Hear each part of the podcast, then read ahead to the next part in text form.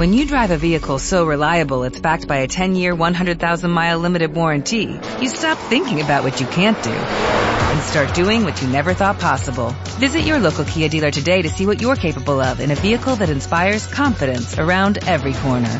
Kia, movement that inspires. Call 800-333-4KIA for details. Always drive safely. Limited inventory available. Warranties include 10-year 100,000-mile powertrain and 5-year 60,000-mile basic. Warranties are limited. See retailer for details. Vamos a informar eh, en este inicio de semana, como siempre, Ricardo Sheffield va a informarnos sobre los precios de las gasolinas, del diésel, del gas y eh, vamos también a presentar los avances en las obras de construcción del aeropuerto de Santa Lucía, aunque fuimos el sábado, de todas maneras lo tenemos que hacer todos los lunes, y la construcción de la refinería de Dos Bocas, Paraíso, Tabasco. Y de luego abrimos para preguntas y respuestas. Perdón. Gracias, señor presidente. Muy buenos días a todas y a todos ustedes. ¿Quiénes quieren el precio de la gasolina? En la gasolina regular, el precio más alto, con el margen más alto, lo encontramos en RAL CSA de en La Paz, Baja California Sur, con un precio al público de 21.75 por litro y un margen de tres pesos con 19 centavos, mientras que el más económico lo encontramos en ESGES en Centro Tabasco con un precio al público de 19.90 por litro y un margen de 15 centavos. En la gasolina premium, el margen y el precio más alto lo encontramos en Inver Servicios, en gasolineras, en Tlaquepaque, Jalisco a 22.72 por litro, un margen de 3.80. Eh, esto en Tlaquepaque está en Periférico Sur, 8.300 para que lo ubiquen bien eh, los consumidores de la zona metropolitana de Guadalajara. Serviplus gasolinero en Cunduacán, Tabasco, a 18.89 por litro y un margen de 29 centavos es el más económico en gasolina premium. En el diésel, Fonatur, operadora portuaria, en Huatulco, Oaxaca, tiene el precio más alto, 22.87 por litro, con un margen de 2.97 por litro, mientras que el más económico, operadora tabasqueña, Edmagra, en Centro Tabasco a 19.49 por litro con un margen de 23 centavos. Si lo vemos por marcas, eh, en los precios altos siguen en los primeros lugares Chevron, Redco y Arco, mientras que Shell y Oxogas han estado subiendo paulatinamente sus precios, lo cual ha empujado a Pemex del medio de la tabla hacia abajo, mientras que los más económicos siguen siendo Full Gas, Total y La Gas.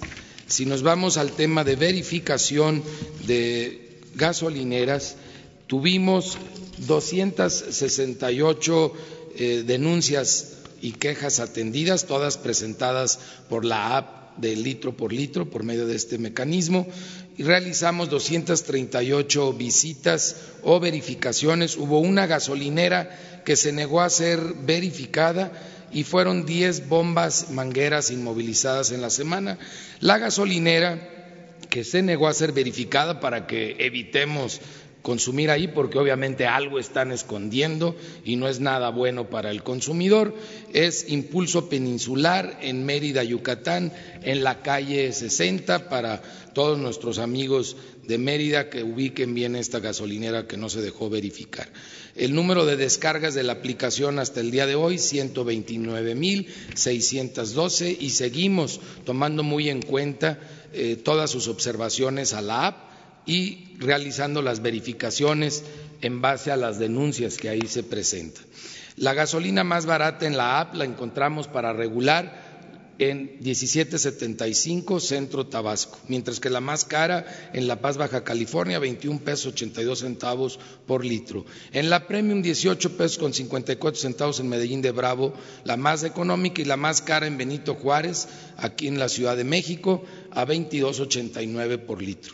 Y en el diésel, el más económico a 18.99 por litro en Medellín de Bravo, Veracruz, y la más cara 22.96 en Churumuco, Michoacán. Esta tabla muy similar las últimas tres semanas y eso lo pueden constatar en la app del litro por litro. ¿Quién es quién en la venta del gas LP?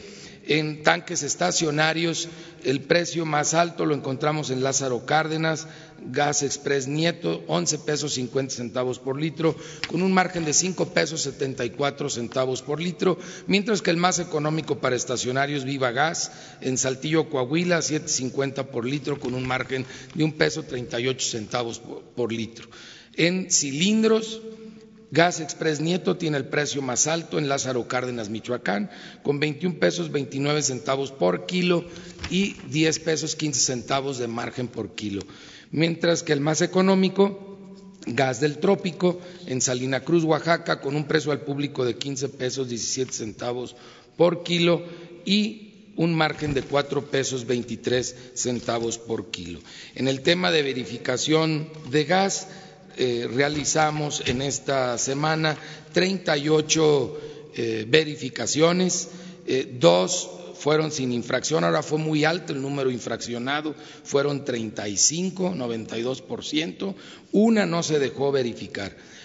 Tuvimos cero inmovilizaciones de básculas, cero de vehículos inmovilizados y cero de autotanques inmovilizados. Todo esto fue muy bueno. La mayoría de los problemas los presentaron los cilindros, en donde revisamos 1.292 cilindros y en esa muestra el 7% salió con problemas que afectan a, la seguridad de los consumidores. Esto es más alto del 1 2% que habíamos tenido las últimas semanas. Se fue al 7% también porque estuvimos eh, verificando muchos proveedores en la zona costera donde se dañan más los cilindros por las cuestiones climatológicas de la costa de nuestro país. La que no se dejó verificar fue gas Montara, en Timilpan, Estado de México, barrio tercero es donde está ubicado. Muchas gracias. Vamos a, a los videos, si les parece.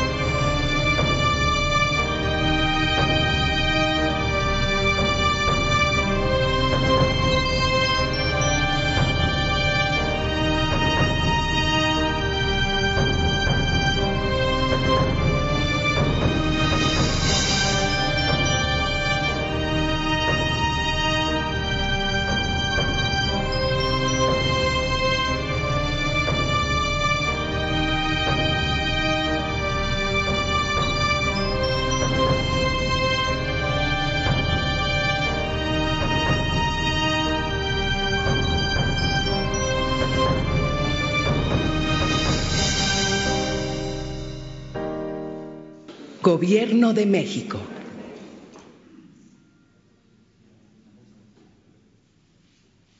Vamos con la refinería.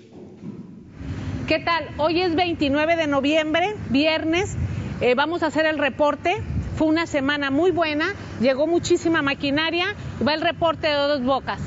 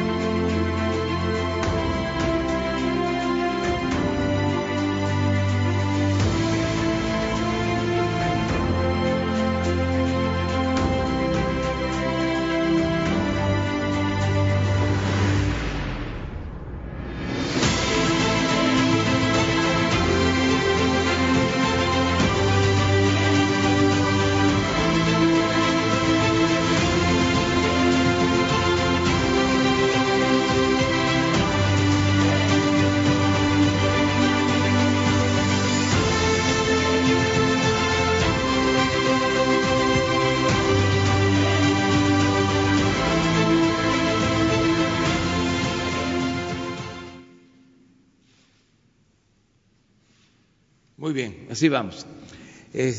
adelante. Buenos días, presidente. Eh, Alberto Rodríguez, SP Noticias. Su opinión sobre las marchas que hubo en varias ciudades del país eh, organizadas por la oposición y que al final fueron, pues, no sé si tomadas o fueron también, o varios, varias personas del PAN y del PRD se volvieron protagonistas de estas marchas. No sé qué opinión tenga al respecto de estas movilizaciones y también eh, cómo sintió el ambiente en el Zócalo, la gente. Hay reportes de que hubo acarreados. También, ¿qué opinión tiene al respecto? Bueno, que este, la oposición tiene garantizado el derecho de manifestación. Además, es una eh, libertad fundamental el que nos podamos expresar, manifestar, protestar, el derecho a disentir. Yo lo veo bien eh, además, lo hemos dicho varias veces, primero, que estamos construyendo una auténtica democracia, no una dictadura. Segundo, y está quedando demostrado cada vez más, de que existe el conservadurismo en lo político y en el pensamiento. En ese sentido, ¿qué opinión le merece que era originalmente una movilización de ciudadanos y al final el líder Es que yo creo que desde el principio eran ciudadanos disfrazados de eh, militantes o simpatizantes de los partidos conservadores. Y ahora, pues, se está eh, aclarando más, se están quitando la máscara y entonces, pues, es evidente por dónde se manifiestan, qué estados. Bueno, participan dirigentes de partidos. El expresidente Fox llegó a decir que hay que empezar a preparar las condiciones para que en el 21 la oposición tenga mayoría en el Congreso. Y ya para que hablamos más, o sea, está todo muy claro. Pero tienen todo su derecho, merecen todo nuestro respeto eh, en lo que corresponde, pues, a nuestro informe. Pues, ¿qué les puedo decir? Estoy feliz, feliz feliz.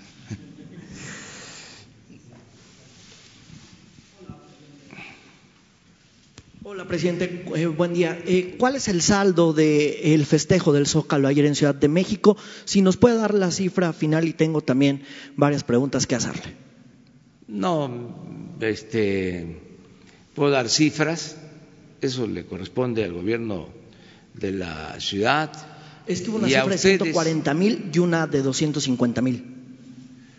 Pues déjenlo a la mitad.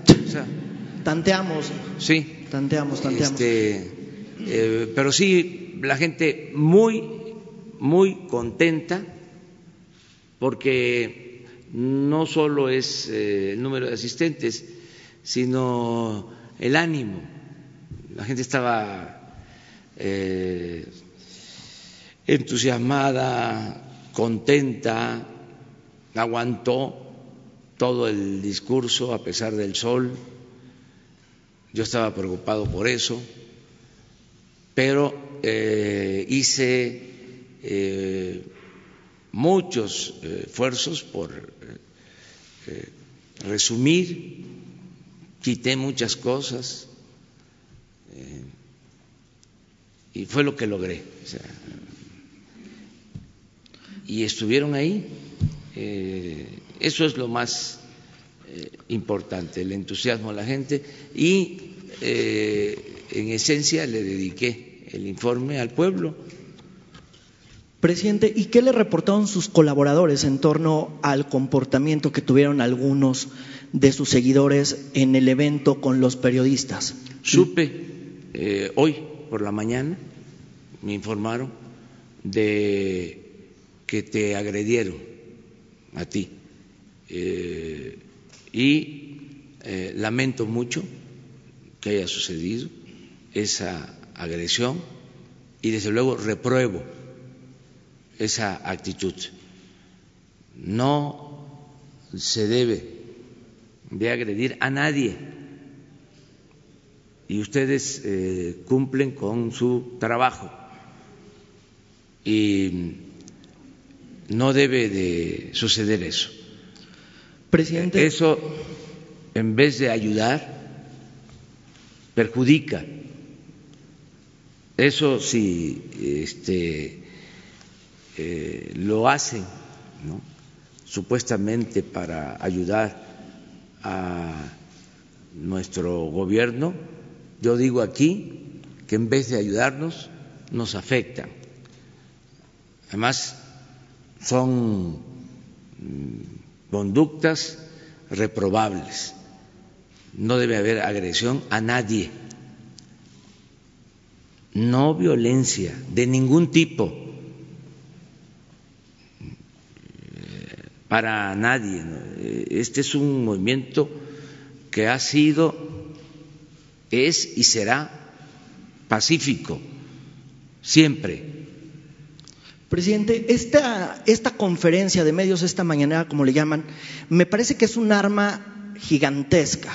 Y en esta arma gigantesca pareciera que los periodistas están viendo como sus enemigos, como sus adversarios, y me parece que el papel de un periodista pues es cuestionar, revisar el poder y cuestionar hechos. ¿Usted cómo está viendo a los periodistas? Porque aquí hay muchos que cubrimos su campaña y muchos que estuvimos desde el 2018, algunos que ya llevaban pues ya eh, sus campañas pasadas y parece que estas, estos simpatizantes, estas cuentas de, de Twitter de, de, las redes AMLO, pues nos están viendo así y a mí me gustaría, eh, pues si usted ve a la prensa como un, como un adversario, como un, un, como un enemigo, si hay libertades para poder hacer nuestro trabajo, para poder estar reporteando. Hay libertades amplias. Eh, nosotros siempre hemos dicho que el periodista debe estar lo más cercano que se pueda al pueblo y lo más distante que sea posible del poder. periodista no debe de estar al servicio del poder. Y eso era lo que sucedía anteriormente. Los periodistas estaban eh, subordinados al poder. Entonces, no queremos eso. Queremos que haya libertades completas y que se respete el derecho a disentir. No eh, se debe agredir a nadie. Y ustedes tienen todo, todo, todo, todo mi respeto eh, y mi admiración. Presidente, y perdón que me, que me, esté colgando y una disculpa a mis compañeros. Eh, Presidente, también se habla mucho en redes sociales, y perdón que, toque mi caso y perdón que lo haga aquí, pues en torno a que pues uno recibe dinero, en torno a que así sus las redes estas, que a veces utilizan desafortunadamente su imagen, pues me están diciendo chayotero que yo estoy cobrando y entonces la única campaña presidencial que he cubierto es la suya, entonces me gustaría que aclarara si a mí el presidente López Obrador cuando era candidato presidencial de la coalición Morena PT eh, PES si usted me dio algún dinero por alguna entrevista, si No. usted me pagó en cuando yo estuve cubriendo su campaña. No, pero además has hecho un trabajo profesional siempre. La vez pasada que hubo este incidente, que me hiciste eh, unas preguntas, En torno al fallido operativo de Ovidio Guzmán. así es, este, yo no sentí que me hayas faltado el respeto, estabas eh, cumpliendo con tu responsabilidad, estabas eh, haciendo tu, trabajo,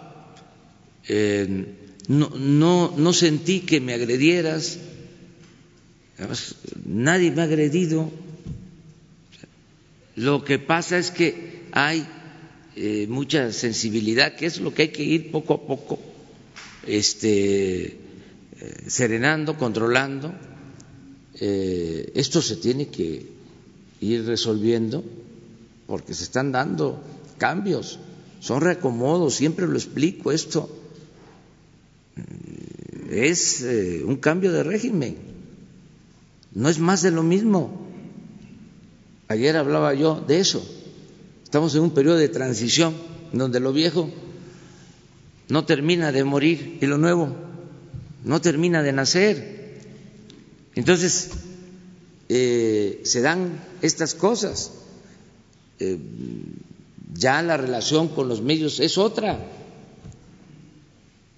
No es lo mismo la relación que existía eh, hace hasta hace un año entre el gobierno y los medios a la relación que tenemos ahora. Empezando, hablando eh, con claridad, de que ya no eh, se gasta en publicidad lo que se gastaba antes. Eso, sin duda, que este es un cambio que este, genera eh, pues desconcierto. Otro cambio, esto, el que todos los días estemos informando. Este es otro cambio. Un tercer cambio es que eh, hay más eh, actividad en las redes sociales, en las benditas redes sociales. Yo les decía, cada ciudadano ahora es un medio de comunicación.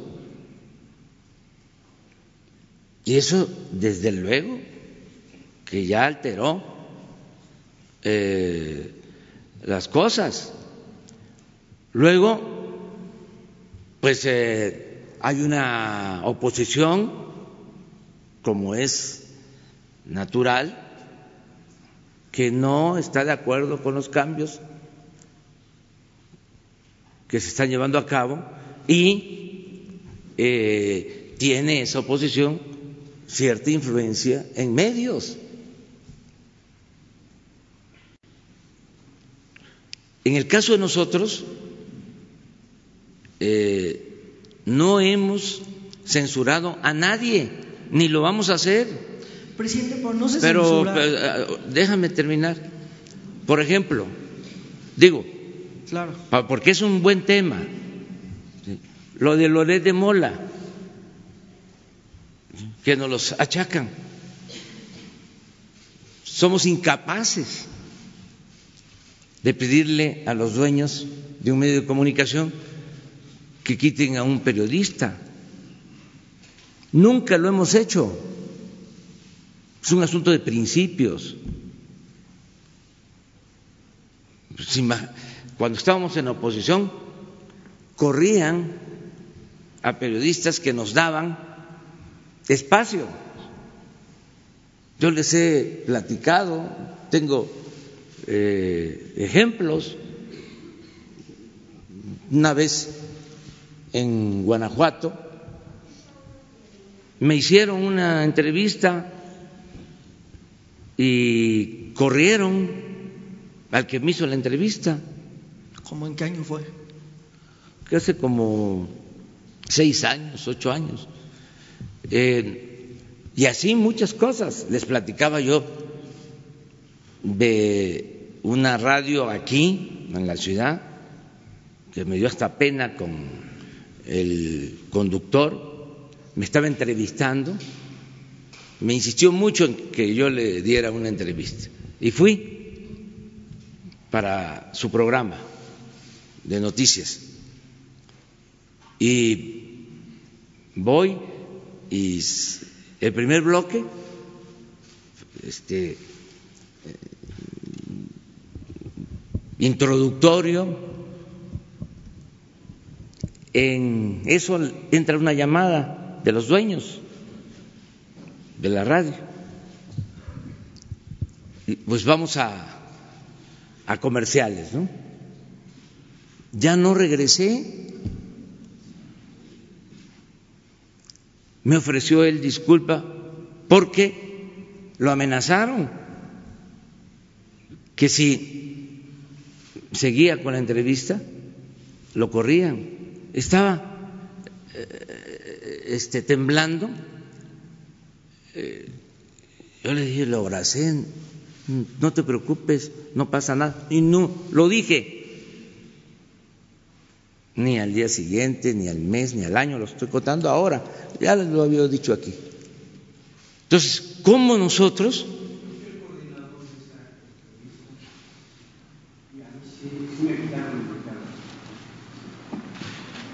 ¿Cómo este, vamos a hacer eso nosotros? Ahora que se va Broso. Sí, de y este, lo mismo, lo mismo, Broso, hasta eh, me cae bien, o sea, es simpático, o sea, eh, y ahora sí que como diría el clásico, ¿y yo por qué? Nadie, nadie de este gobierno, este censura, no somos iguales. Entonces, están queriendo eh, eh, crear eh, una imagen de que hay censura, de que se reprime a los medios. Lo que hay sí son estas pasiones desbordadas, de simpatizantes que se tienen que ir eh, controlando poco a poco.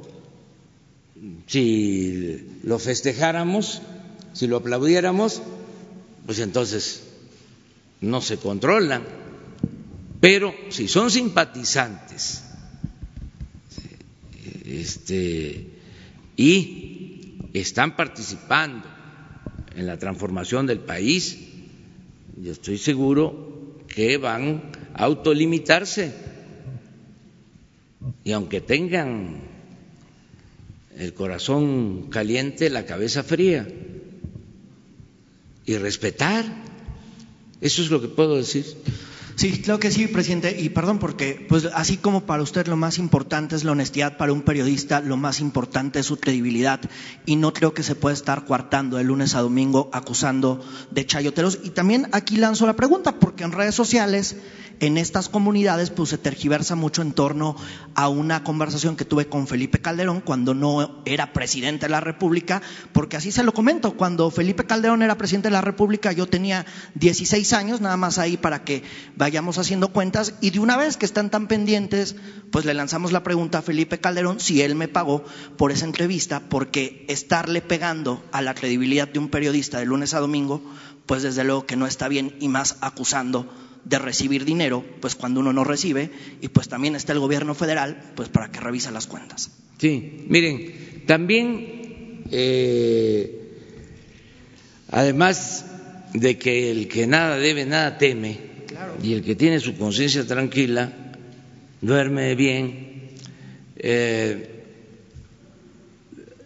no debemos eh, es un consejo respetuoso, pues, eh, tomar muy eh, a pecho todos los cuestionamientos, porque somos eh, de una u otra manera servidores públicos, estamos expuestos, el periodista, el político, todos. Imagínense si a mí me este, mortificara, que me pusiera de mal humor o este, me irritara eh, lo que dicen de mí. Acabo de ver hace dos o tres días un análisis. Soy el personaje más calumniado en redes. Hicieron un estudio. ¿Cómo le llaman a las mentiras ahora? Tienen. ¿eh? Eso. Eso. Ese primer lugar. ¿Qué me puede estar importando? Yo tengo mi conciencia tranquila, trabajo, este, tengo principios, tengo ideales. Y adelante. Decía Ponciano Arriaga, entre más me golpean, más digno me siento. Y eso de que, que no esté en el Quijote, ¿eh? hasta eso, de que si ladran caminamos, eso no está en el Quijote. Este, es, eh, es un dicho de la época, pero todo el mundo dice este, que es un pasaje del Quijote. Los que han leído el Quijote saben que eso no eh, este, aparece, eso no existe. Eh, pero no mortificarnos tanto, pues eh, serenarnos y entender de que se están dando cambios y tú no tienes este, eh, para nosotros, y yo no soy juez, eh, pero en lo que a mí corresponde, no tienes ningún problema con nosotros, al contrario, respetamos tu trabajo, ha sido un trabajo profesional el que has hecho. A mí hasta me llamó la atención de cuando preguntaste y se vino una andanada fuertísima en contra tuya. Exageran. O sea, lo vi injusto, pues. Y como veo injusto, les voy a comentar aquí, porque voy a aprovechar también para hacer un llamado a respetar a las personas. He invitado dos o tres veces a Emilio Azcarra a informes. Y lo insultan, lo identifican y lo agreden y lo insultan de manera indebida, grosera que me apena cuando me entero, porque los invito para que vengan al informe porque yo represento a todos. El gobierno es de todos los mexicanos. Y él paga eh, por todos los que han hecho eh, comunicación o que han trabajado en medios, porque hay otros empresarios que salen por la puerta principal, empresarios grandes, y dan entrevistas y no les dicen nada y empresarios también de medios importantísimos. Y como si nada. Y contra Emilio, así, eh, directo, eh, grosero,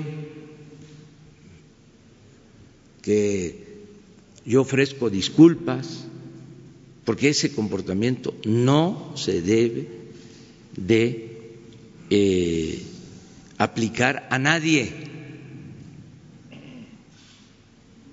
Entonces, yo eh, puedo entender que exista eh, oposición, resentimiento, todo, pero no puede haber agresión de ese tipo.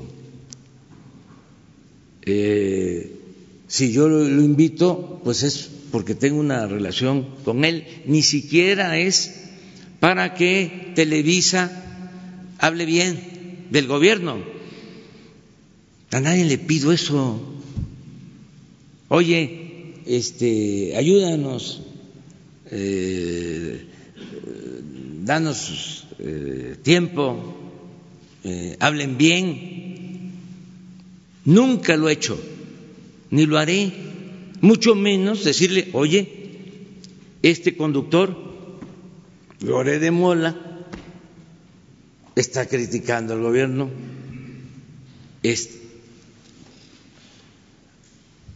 ayúdanos, ¿no? O sea, este, hazlo a un lado.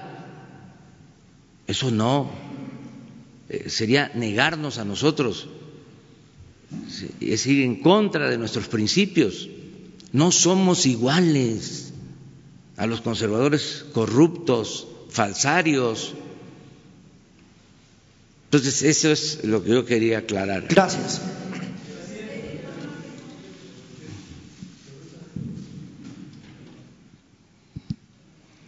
Muy buenos días, señor presidente. Mi nombre es Dalila Garza. Vengo de Telemundo 40 en McAllen, Texas.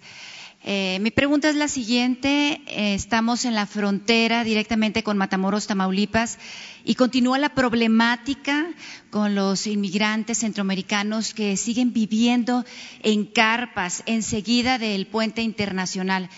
Yo soy originaria de Matamoros, Tamaulipas. He visto la problemática de primera mano. He visto a familias enteras con niños que están viviendo en condiciones definitivamente deplorables. Y bueno, ¿Cuál sería su estrategia para poder solucionar esta situación? Porque también hay muchas de esas personas que no quieren irse a un albergue, temen irse para allá. Y bueno, en este momento son ya casi más de 1.500 personas que están alrededor del puente, están cerca del río. De hecho, que, pasamos y, hay malos olores donde ellos tienen que bañarse en el río, tienen que hacer sus necesidades por ahí cerca, tienen que cocinar enseguida de los árboles. ¿Qué se va a hacer al respecto? Pues ya se está haciendo. Eh, hemos estado atendiendo este problema. Eh, hoy, como todos los lunes, eh, recibimos un informe de relaciones exteriores, de migración, de cómo vamos eh, resolviendo eh, el problema de los migrantes. Y les diría que es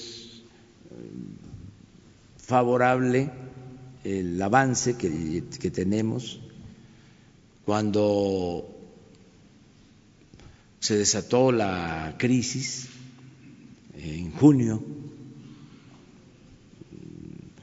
En mayo eh, había una cifra de deportados de 140 mil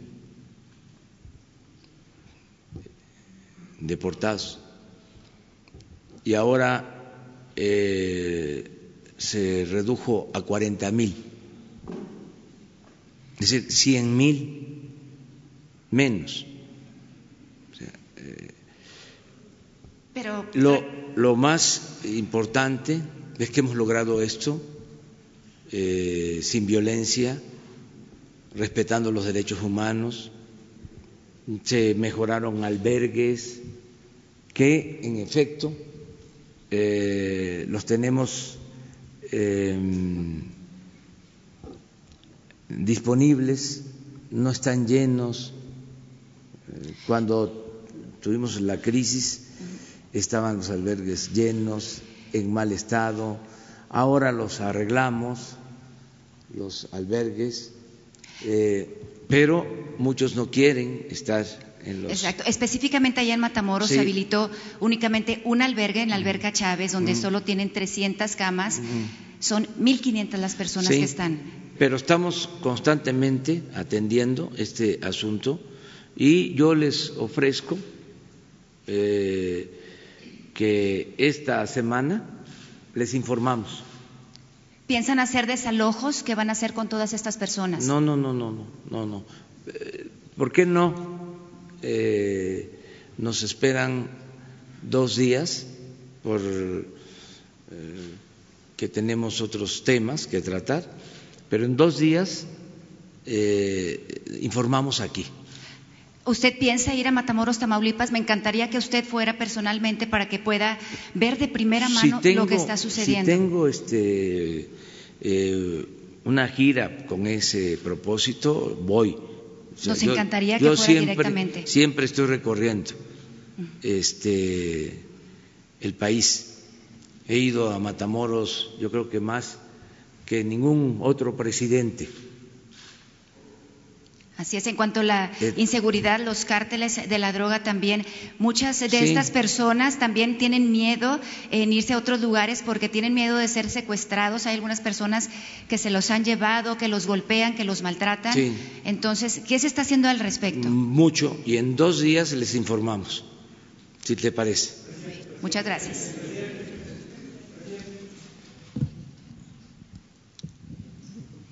Buenos días, presidente Hans Salazar de ZMG eh, Noticias, Grupo Político y Zócalo Virtual. Eh, el día de hoy, de acuerdo a la agenda que eh, nos proporciona Comunicación Social, se va a reunir con integrantes de la familia Levarón. Quisiera yo eh, preguntar eh, si nos puede adelantar algo al respecto y si va a haber solamente integrantes de la familia Levarón. Usted había dicho que prefería que no hubiera nadie más. ¿Habrá alguien aparte de, la- de los integrantes que, que se reunirán con usted el día de hoy al respecto? Y, eh, y ahorita yo le haría una segunda pregunta. por Bueno, favor. que este, vamos a tener este encuentro con la familia eh, Levarón. Eh, es nuestra responsabilidad. Vamos a informarles de la investigación que se está realizando, del avance que ha habido. Eh, no, no te escuché. La Fiscalía informó que hay tres detenidos y extraoficialmente se manejó que está detenido el Mayo, que es un líder del grupo delictivo La Línea en el norte de Chihuahua. Entonces, la pregunta es si usted ya tiene conocimiento o si puede confirmar que ya hay detenidos directos responsables de la masacre. ¿Por qué no esperamos este, a la entrevista? Eh, vamos a tener la entrevista. eh, todo esto por cuidar lo del debido proceso. Entonces vamos a informar y va a estar un representante de la Fiscalía General, que eh, es el organismo de gobierno encargado de la eh, investigación, la Fiscalía. y vamos a estar eh, nosotros, esto es, representantes del Poder Ejecutivo, todo el gabinete de seguridad. Vamos a recibir a la familia Levarón, se les va a informar de cómo vamos avanzando en la investigación, eh, lo que se ha hecho al respecto. Y nos mandaron una lista de los asistentes y son eh, familiares todos. Sí, eh, de las dos familias, Lanford y eh, Levarón. Pues eh, alrededor de 30. Eh, no alcancé a, contar, pero sí, son bastantes miembros de las dos familias. Okay, presidente, segunda pregunta eh, con respecto a la el fin de semana también hubo un fuerte enfrentamiento en Coahuila, donde hubo bastantes eh, muertos. Sí. Quisiera yo saber si tiene usted algún dato concreto que nos pudiera compartir respecto a esta situación, eh, pues que se volvió bastante eh, pues sí, grave. Como... lamentable, un enfrentamiento, una agresión a el ayuntamiento en Villa Unión, Coahuila eh, y eh, perdieron la vida 21 personas. Eso es el informe. Eh, presuntos delincuentes, policías y también dos ciudadanos que no participaron en el enfrentamiento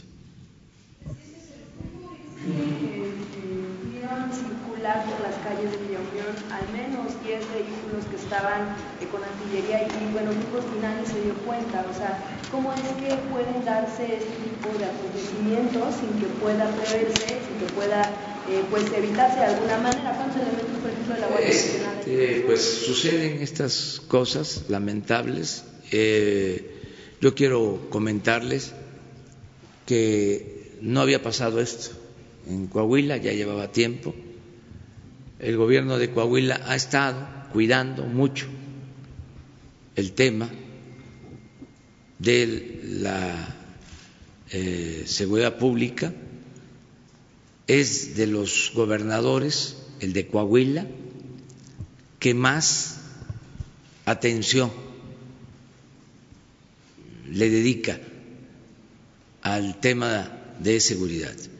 Eh, les vamos a presentar también la semana, esta semana, si es posible, al final, eh, un informe sobre seguridad. Pero queremos también informar lo que sucede en cada estado, porque hay autoridades locales que se aplican que están así como nosotros, todas las mañanas, gobernadores, por ejemplo, la jefa de gobierno de la Ciudad de México, todos los días, en la mañana, está atendiendo personalmente el problema de la inseguridad en la Ciudad de México. Y hay otros gobernadores que no se levantan temprano no vamos a dar a conocer la información que tenemos sobre las asistencias a las reuniones de coordinación. Y es eh, lamentable que donde no participan tenemos altos índices de eh, violencia e inseguridad. No les estamos echando la culpa, ¿eh? Para nada. Salió por el tema de Coahuila, en donde nos consta de que el gobernador se aplica, no delega, eh, está pendiente eh, y esto se puede comprobar con datos de cómo ha bajado la incidencia delictiva en Coahuila.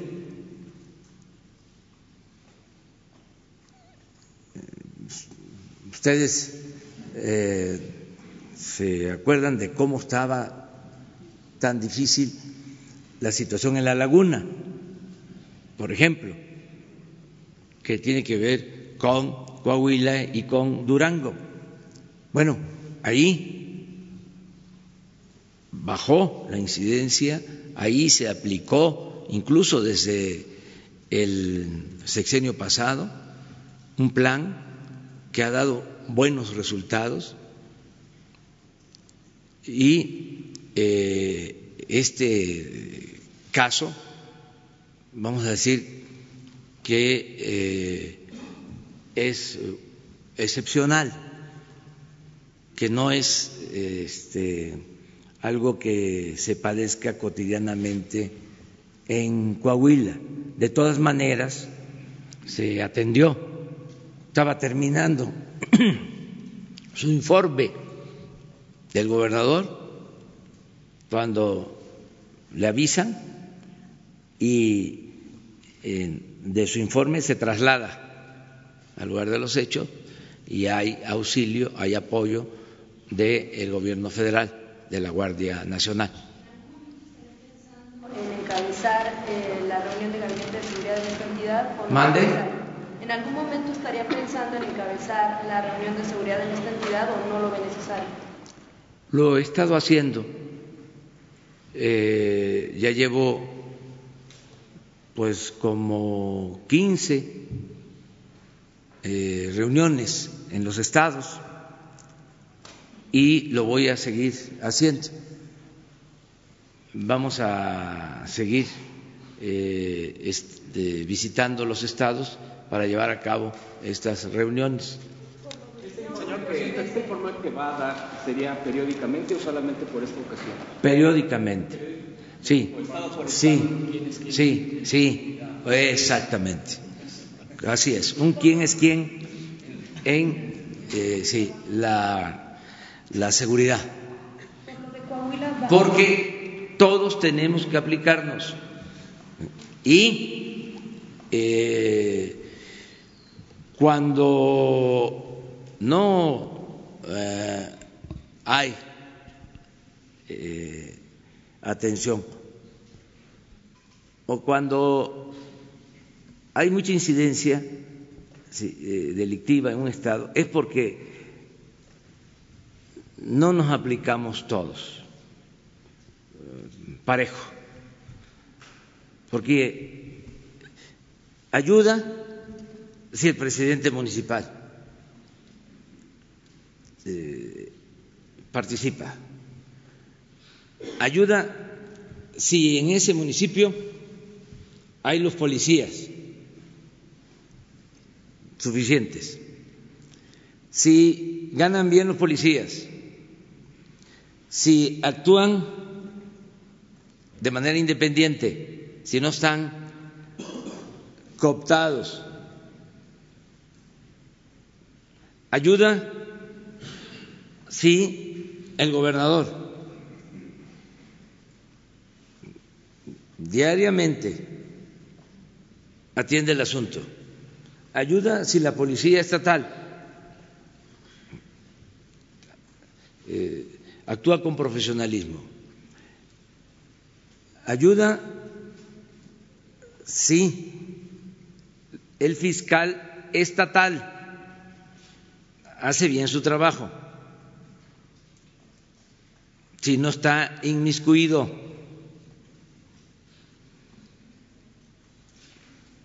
porque si está inmiscuido, las órdenes de aprehensión se quedan ahí. Ayuda si el secretario de Seguridad Pública del Estado es una gente honesta y eficaz. Ayuda si la Guardia Nacional está presente. Ayuda si el Gabinete de Seguridad del Gobierno Federal hace su trabajo, ayuda si el presidente se ocupa todos los días del asunto. Entonces, ¿qué es lo que estamos eh, procurando? Que todos ayudemos. Y ayer lo planteé, que ayude el pueblo también. Y la gente está dispuesta a ayudar a enfrentar este problema. ¿Va a llegar la Guardia Nacional a Villa Unión de manera permanente en elementos? Porque no hay policía, hay muy poquito. Sí, es que en todos los casos eh, va a estar la Guardia Nacional. Pero es un plan, se los he explicado. Nada más quiero que se tenga este, en cuenta que no había nada de participación del gobierno federal para garantizar la seguridad pública. Lo que había era la Policía Federal, diez mil elementos efectivos que se tenían que quedar a dormir en campamentos, en hoteles. Prácticamente no había eh, presencia. El informe que usted va a dar de los gobernadores es muy importante porque son los gobernadores los responsables de formar a las policías. Sí, pero es en general. Nosotros tenemos un plan en el caso de la Guardia. Necesitamos 140 mil elementos y llevamos 70 mil. ¿Sí? Van a ser 266 coordinaciones territoriales y estamos cubriendo 150, porque es un proceso, porque no se trata de una convocatoria abierta, porque se nos llena la Guardia Nacional de delincuentes. Eh, es un proceso de formación, estamos cuidando quienes ingresan, se está haciendo un trabajo profesional para eh, tener los mejores elementos. Entonces, esto lleva tiempo. Les diría que ni siquiera es un problema de falta de presupuesto. Tenemos los recursos porque es una prioridad la protección de los ciudadanos. Tenemos eh, el presupuesto, pero se están formando eh, nuevos elementos, se están haciendo convocatorias para que vayan ingresando a la Guardia Nacional ahorita no hay despliegue, un despliegue especial, a eso me refería. sí, sí, sí, se fue allá y se apoyó al gobierno del Estado y eh, ahora que les informemos sobre dónde están las coordinaciones, vamos a hacer un informe general sobre el tema de seguridad. Lo vamos a hacer eh, jueves o viernes, como también un tema un informe sobre lo que ella este, planteó, lo de el tema migratorio, un informe completo. Es... Sí, perdón, presidente, nada más en caso de me quedé con una duda. Este, ¿Va a haber eh, representantes de la sociedad civil en esta reunión? No, no creo que no, son familiares, sí. sí. ¿Y cuál es la política, por ejemplo, retomando el tema del compañero Irving? este, para las acreditaciones de los representantes de los medios de comunicación de asistir a este tipo de conferencias, porque en el caso eh, de hace ratito en redes sociales, una persona que se encuentra aquí, me parece Iber Alejandro, pues en tono burlón, y que se ostenta como periodista, pues ataca finalmente, ¿no? Y solamente nada más de aprovechar para dejarle claro, yo sí le pediría hacer extensiva eh, la forma de trabajo que usted conoce en mi persona como periodista, porque yo también he recibido agresiones en la calle. uno entiende que es periodista y figura pública, eso no, o sea, no pasa nada, está uno acostumbrado, ¿no? Yo vivo de mi sueldo, pero eh, una cosa son las agresiones o las opiniones o excesos de libertad de expresión y otra cosa son las agresiones cuando ah, vienen de periodistas acreditados por presidencia de la República. ¿Cuáles son los criterios y a qué exhortaría esta persona que A todos que se comporten respetuosamente y, a ver, ya que quede claro, no hay ningún periodista ¿sí? que reciba dinero del gobierno. Punto. Ya no hay. Y antes no todos recibían. También, porque no pueden estar pagando este, justos por pecadores. Sí, eh, eh, la mayoría de los periodistas en los tiempos del autoritarismo neoliberal, la mayoría apenas su sueldo y sueldos muy bajos, los explotaban. Yo no sé ahora. Eran unos cuantos eh, que se rayaban, pero no todos. Sí habían de millón de pesos mensuales ¿eh? y hasta más. Pero no, no, no, no, no, no, no estamos, estamos en otro plan ahora. O sea, ya lo pasado, pasado. Lo que pasó, pasó pero eh, que, que, se, que, se este, eh, comprenda que no son todos los periodistas, no, la mayoría de los periodistas. Es más, nosotros, estando en oposición, lo decíamos. O sea, es arriba. Decíamos, son los machuchones, no abajo los decía yo hasta en las plazas, precisamente porque iban a cubrirnos y para eh, evitar agresiones a eh, reporteros, a camarógrafos, siempre. Hasta pedía yo aplausos para los periodistas que este, asistían a los actos sea, con ese propósito. Yo creo que esto se va a ir eh, resolviendo, pero quedan eh, pues eh, esos resentimientos y va a, por parte nuestra, no vamos nosotros a alentar eso. Ah, eso ya es más difícil por lo mismo por las libertades. Nada más que pues eso pues corresponde a ustedes, que ustedes se respeten. Hay que hablar y hay que fijar posturas, porque también eso de la objetividad en el periodismo es eh, bastante eh, relativo. Eh, sí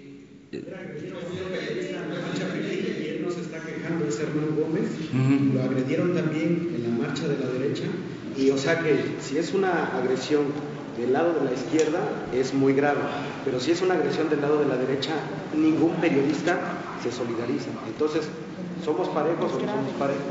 Sí, pero ya. Este, prensa libre, sí. Agresiones a la prensa, no.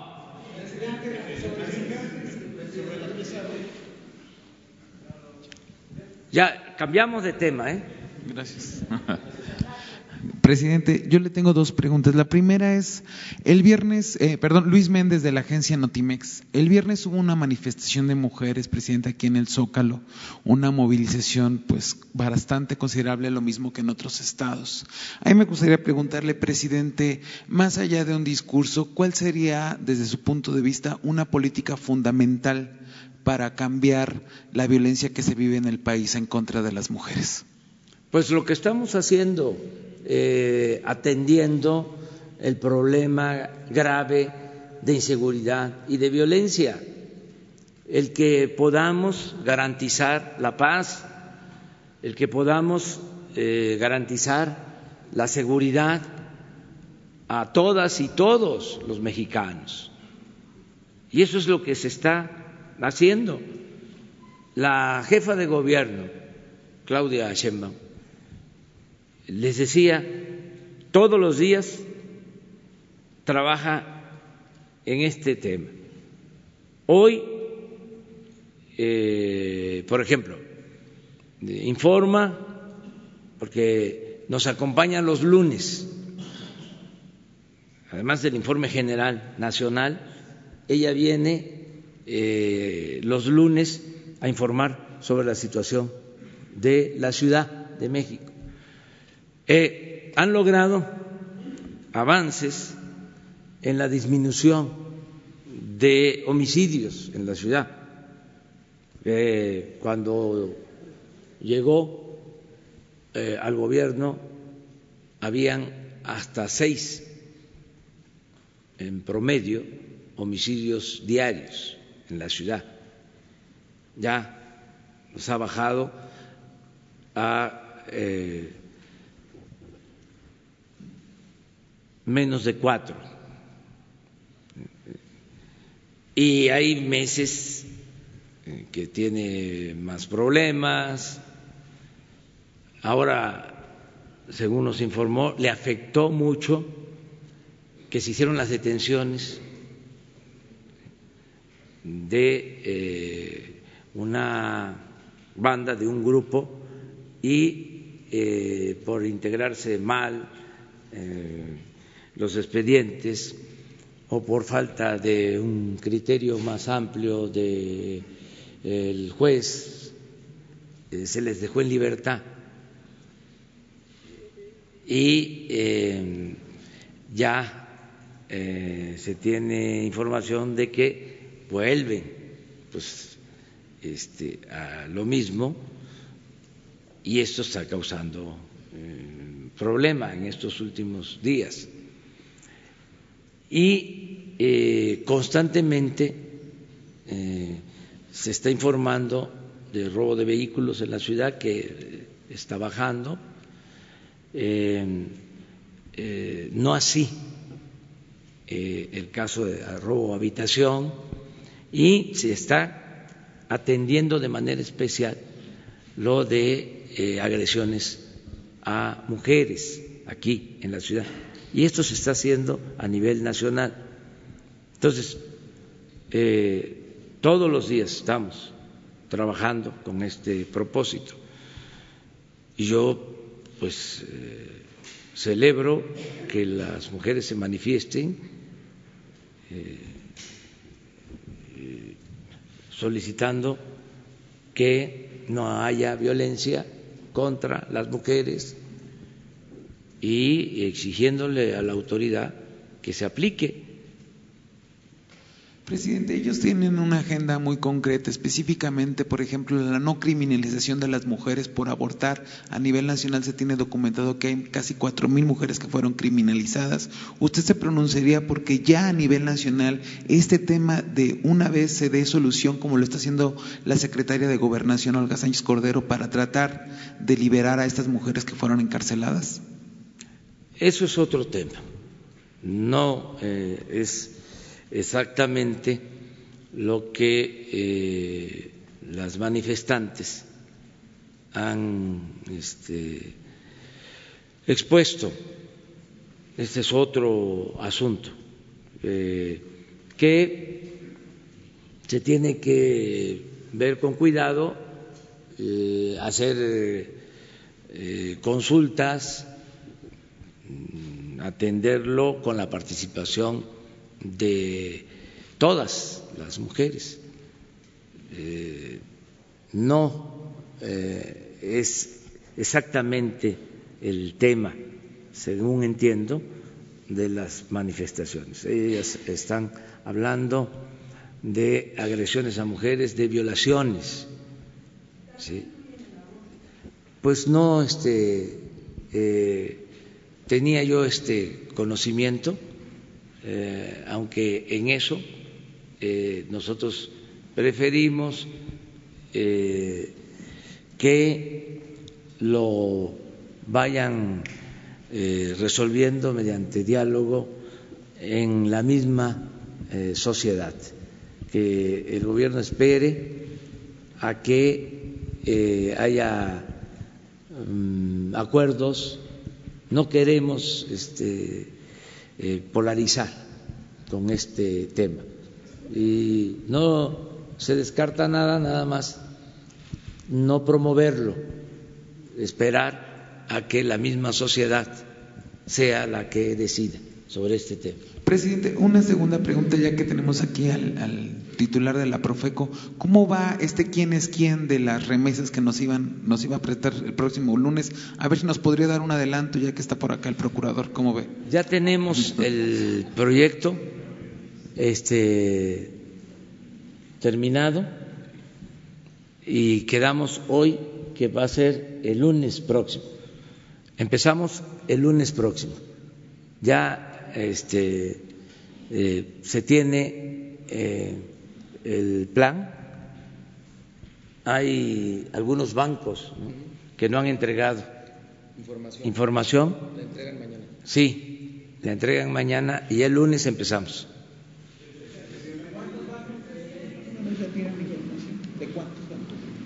A ver. Eh, no, en, la versión original de quienes quieren las remesas no teníamos contempladas de manera directa las instituciones bancarias, ya que tienen intervención pero la tenían de forma indirecta. Pero los queremos poner de manera directa, sobre todo a raíz de los anuncios que hizo Santander y también por la participación de Banco del Bienestar. Y nos falta alguna información que la queremos eh, constatar de manera directa con las propias instituciones financieras. Entonces, mañana se tiene listo para presentarse el próximo lunes.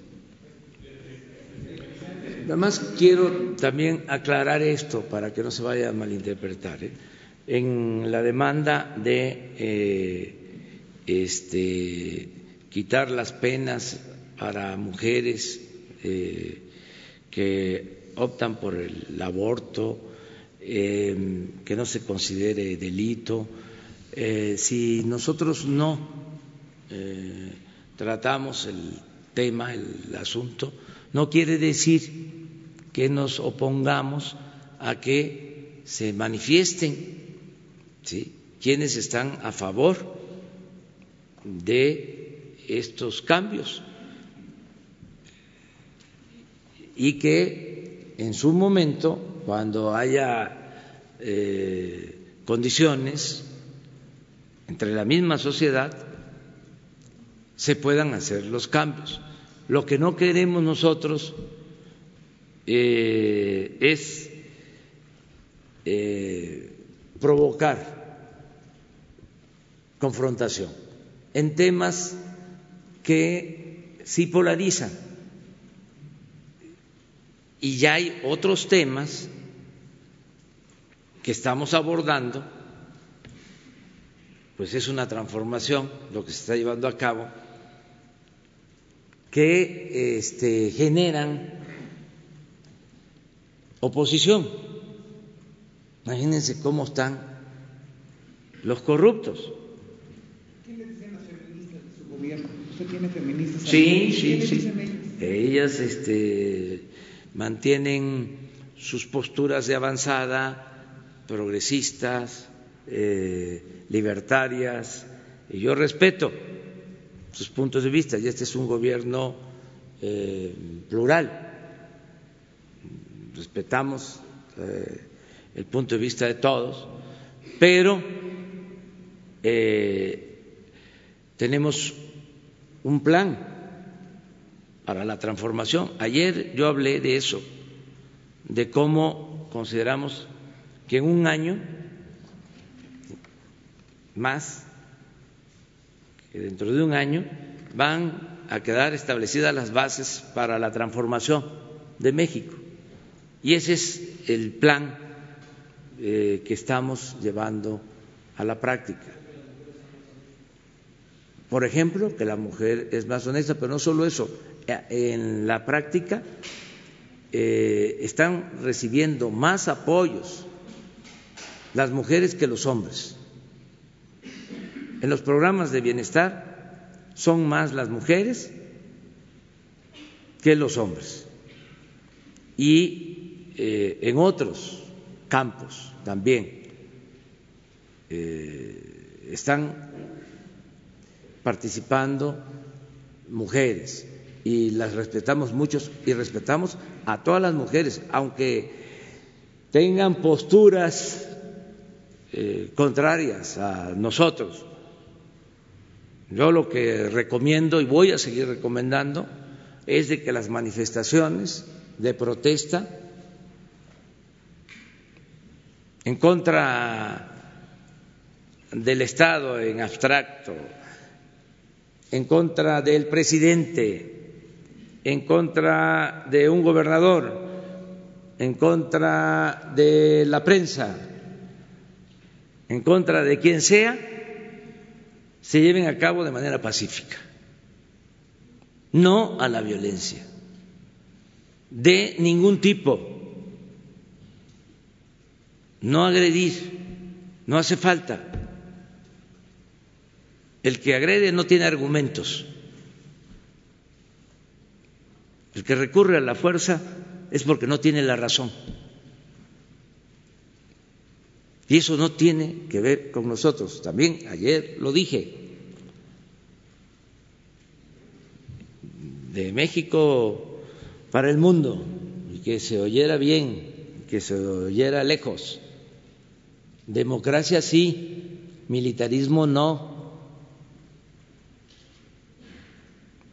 Son principios básicos, no a la violencia, sí a la paz, al diálogo, a la concordia y sí a la pluralidad, sí a la oposición, sí al derecho a disentir, sí a la discrepancia.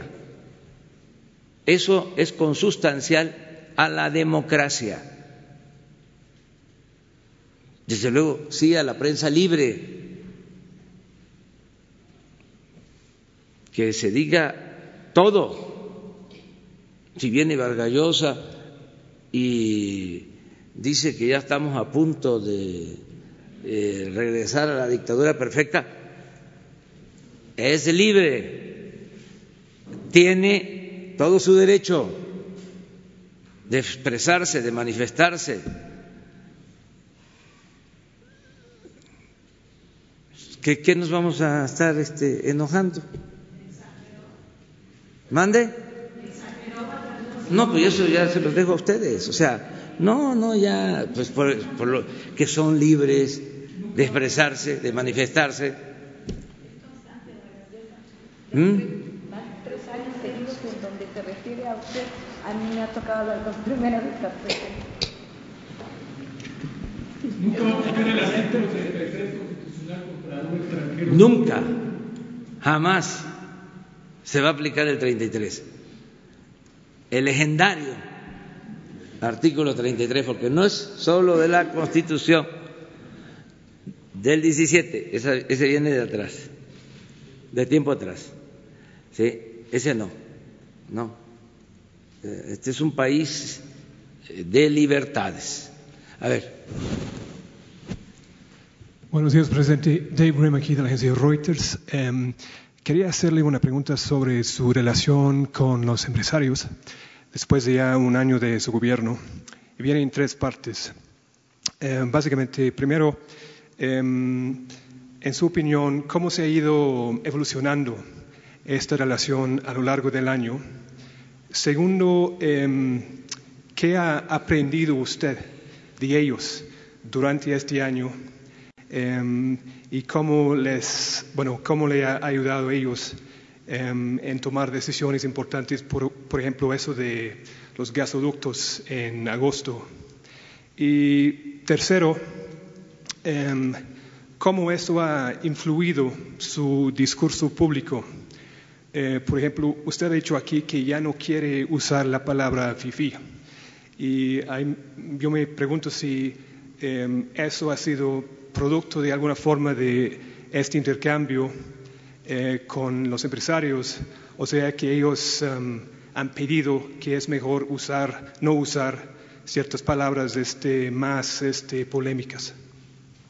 Sí, es muy buena la relación eh, con los empresarios de primera, eh, con los empresarios en general y con la representación empresarial.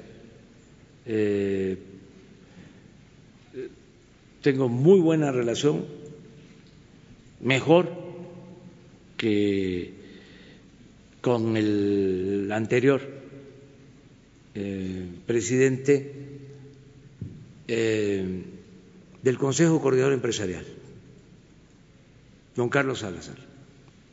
Digo mejor porque con el que eh, terminó, que tampoco se portó mal, pero sí tuvimos eh, algunas diferencias, en el caso, por ejemplo, del aeropuerto.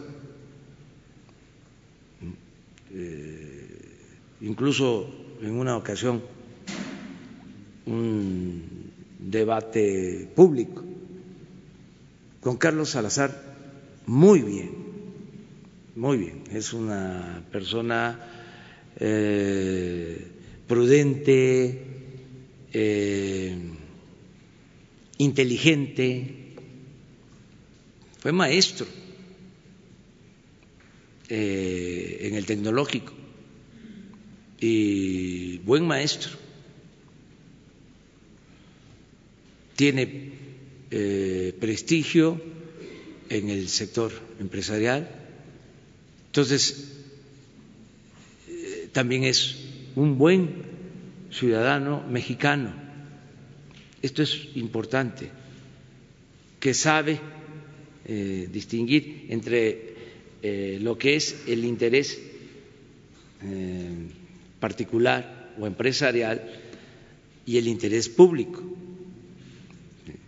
Eso ayuda mucho. Antonio del Valle, eh, que también es de la sociedad de, antes era de hombres de negocios, ahora eh, es sociedad de Consejo Mexicano de Negocios. Consejo Mexicano de Negocios. Sí, Consejo Mexicano de Negocios. Antonio del Valle. Muy bien también la relación. Eh, con eh, el dirigente de Concamín de primera, Francisco Cervantes. Es, para decirlo coloquialmente, un tipazo. Esa es eh, mi impresión.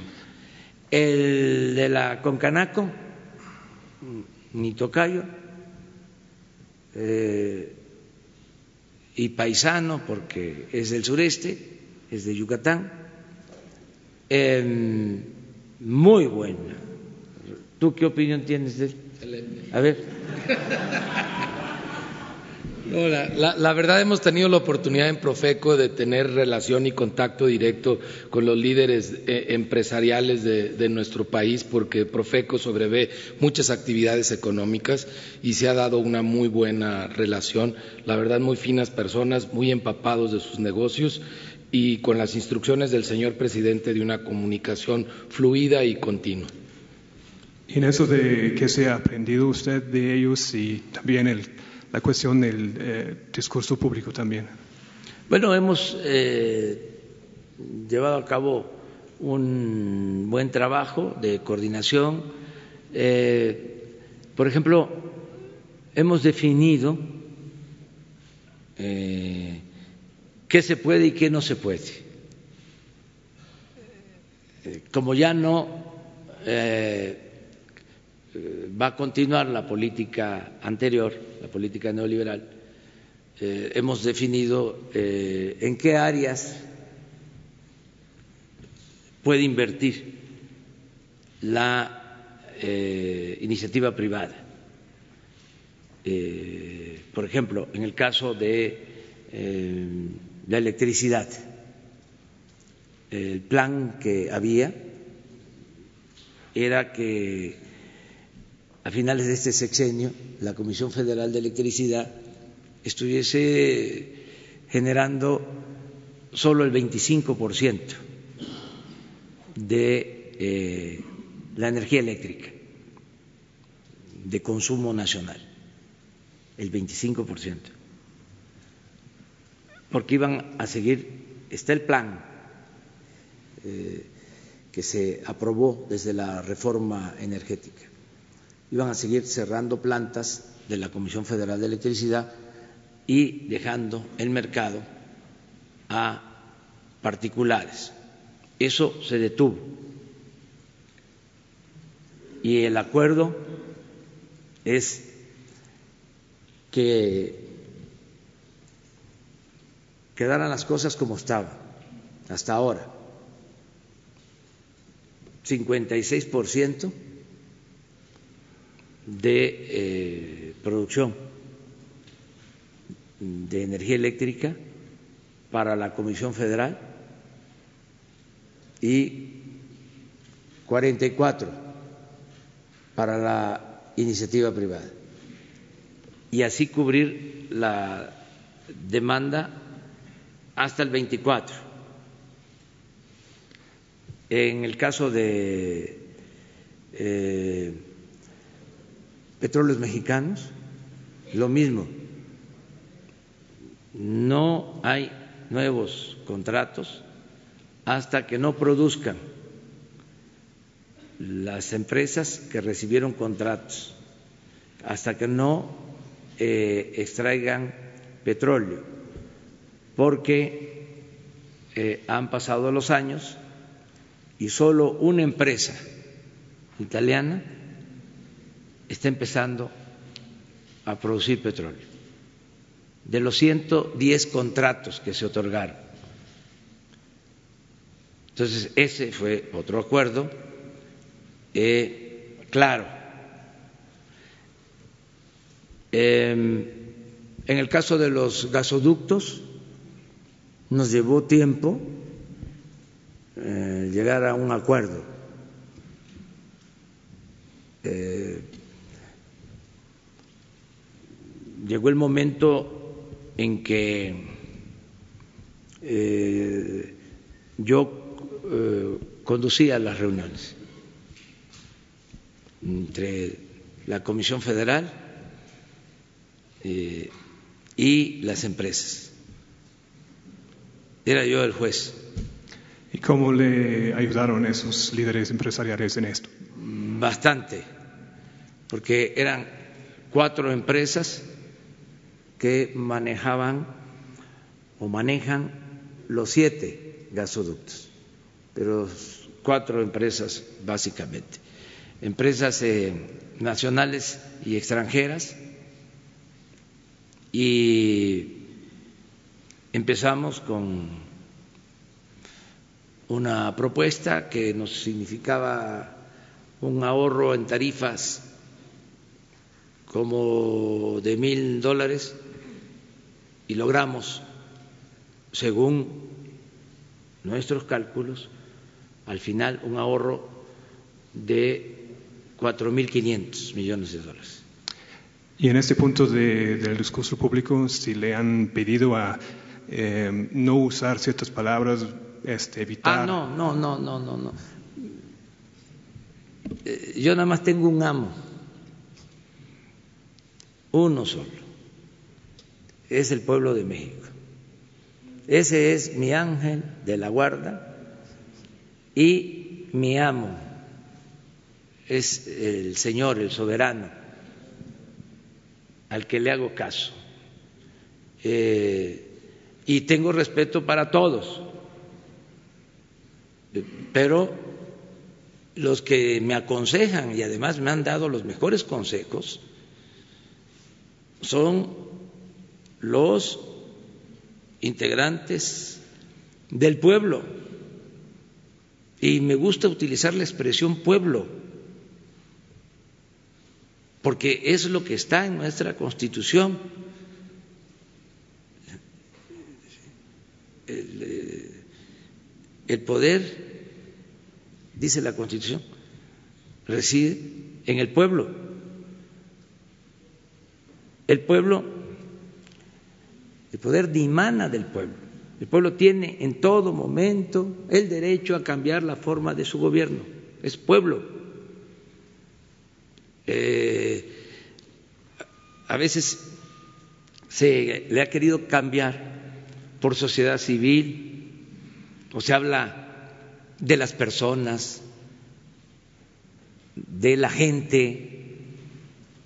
A mí me gusta eh, usar pueblo. Entonces, eh,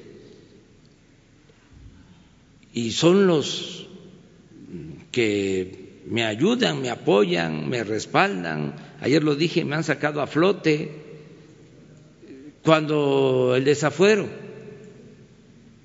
me desaforaron de jefe de gobierno, ¿por qué tuvieron que dar marcha atrás?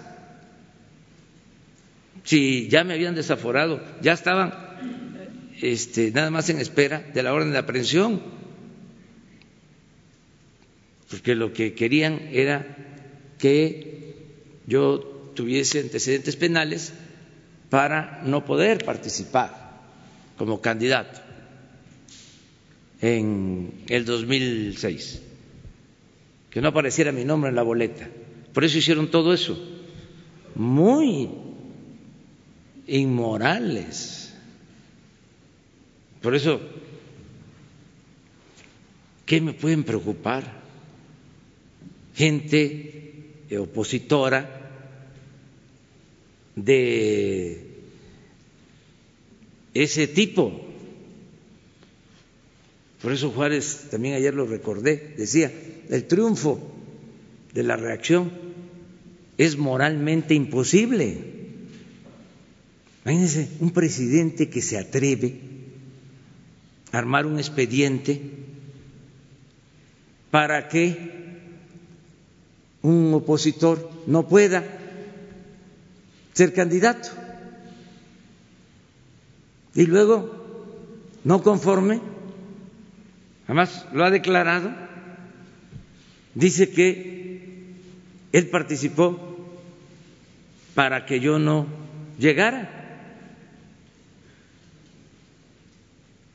¿Qué me puede estar preocupando si son ahora opositores? Si se tratara de gente íntegra, honesta, demócratas, gente buena. Yo diría, ah, cuidado, Andrés Manuel, cuidado. Pero no, no es eh, así.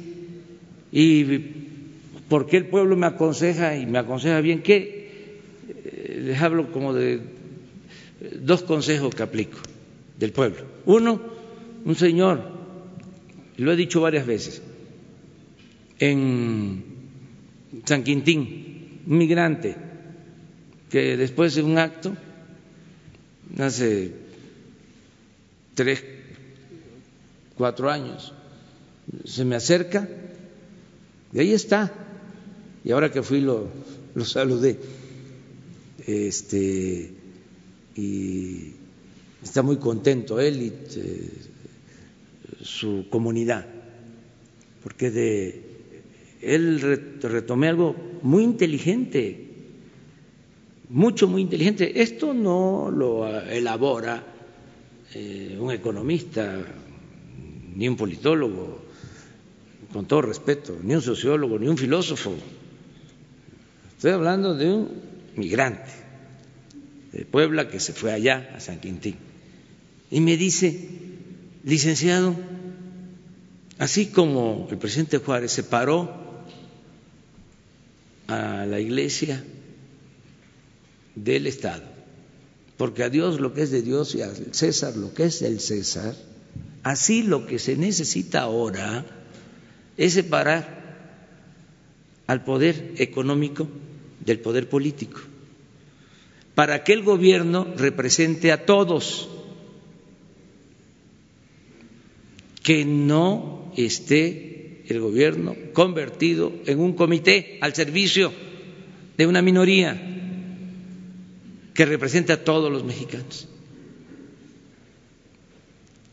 Una lección de primer orden. Otra.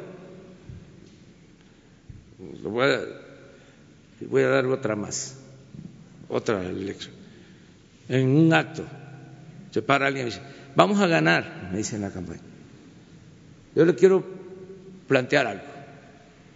Lo que nos vaya a mandar, no nos los mande a través del gobierno, porque no nos llega. Procure que nos llegue directo.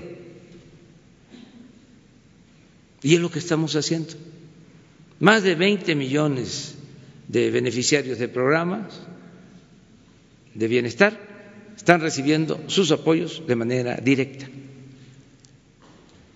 Claro, esto no gustó a los intermediarios, ni del gobierno, ni de las organizaciones sociales o civiles. Y lo tercero,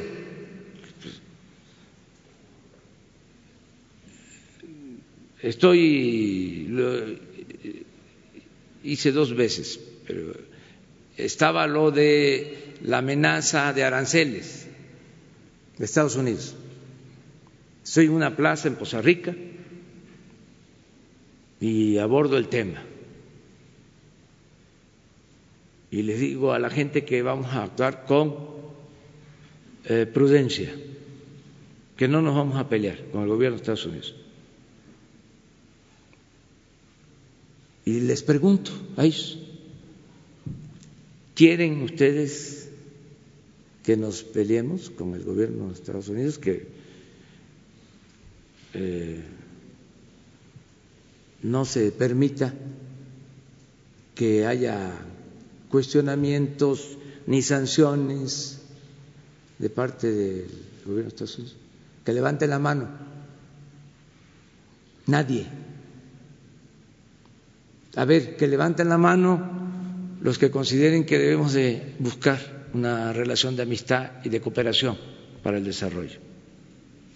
Todos. Lo sí, ya me acordé dónde más, en Atlisco, Puebla, y en Poza Rica, Veracruz. Entonces, el pueblo de México es un pueblo muy consciente, muy politizado, muy avispado. Y eh, parte del cambio es eh, darle su lugar y escucharlo el pueblo está lleno de sabiduría. Entonces se cometió el error de verlo eh, como una abstracción, como algo que no existía. El pueblo no cuenta. La política es asunto de los políticos. La economía es asunto de los economistas. No, no saben más de economía y de política que los economistas y que los politólogos, mucho más, y saben muy bien lo que no quieren. Puede ser que no alcancen a elaborar con eh, exactitud lo que quieren, pero saben a la perfección, el pueblo sabe a la perfección lo que no quiere. Entonces, no hay pierde si se escucha al pueblo y si se siguen sus consejos. Entonces, con los empresarios es muy buena la relación. Claro, también es lo que estábamos comentando de los medios, pues hay desajustes, porque habían estilos, eh, ya cambiaron las políticas eh, y ahora ellos pues están adaptando a la nueva política económica, pero bien, y tenemos eh, relaciones constantes con los empresarios. Y acabamos de tener este acuerdo para el desarrollo de la infraestructura nacional y vienen otros acuerdos de inversión conjunta. Es muy importante, a lo mejor un día lo mostramos, de cómo funcionan las economías en el mundo. Para el caso de la inversión, eh, en casi todos los países es como dos tercios la inversión privada, casi todos. Hasta en China, que eh, tiene más participación del Estado, ha ido creciendo la inversión privada. Entonces, no podríamos nosotros eh, salir adelante crecer, desarrollarnos sin la inversión privada, nacional y extranjera.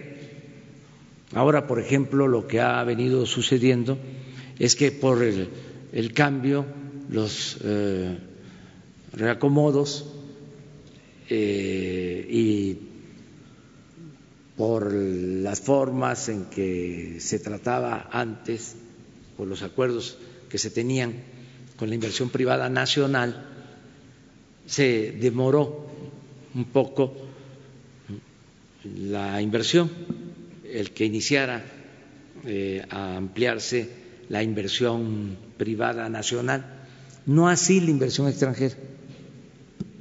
La inversión extranjera está creciendo y no para de crecer. Eso nos ha ayudado. Entonces, estoy optimista porque sé que va a seguir creciendo la inversión extranjera, creo que se va a aprobar el tratado y esto va a ayudar y la inversión privada nacional lo mismo. Y va a haber crecimiento económico que es este, la asignatura pendiente que tenemos entre otras.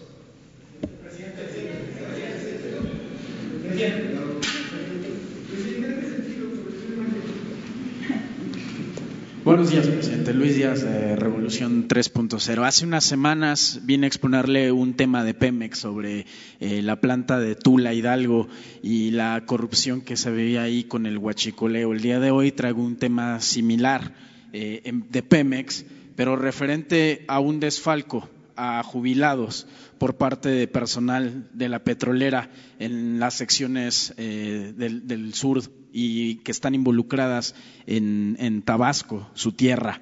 Eh, alrededor de 500 jubilados han sido eh, defraudados con 300 mil pesos cada uno de ellos.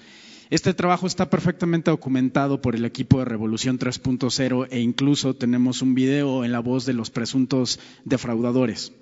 Es importante ponerlo en perspectiva, presidente, porque una de sus banderas es la lucha contra la corrupción y sanear eh, petróleos mexicanos.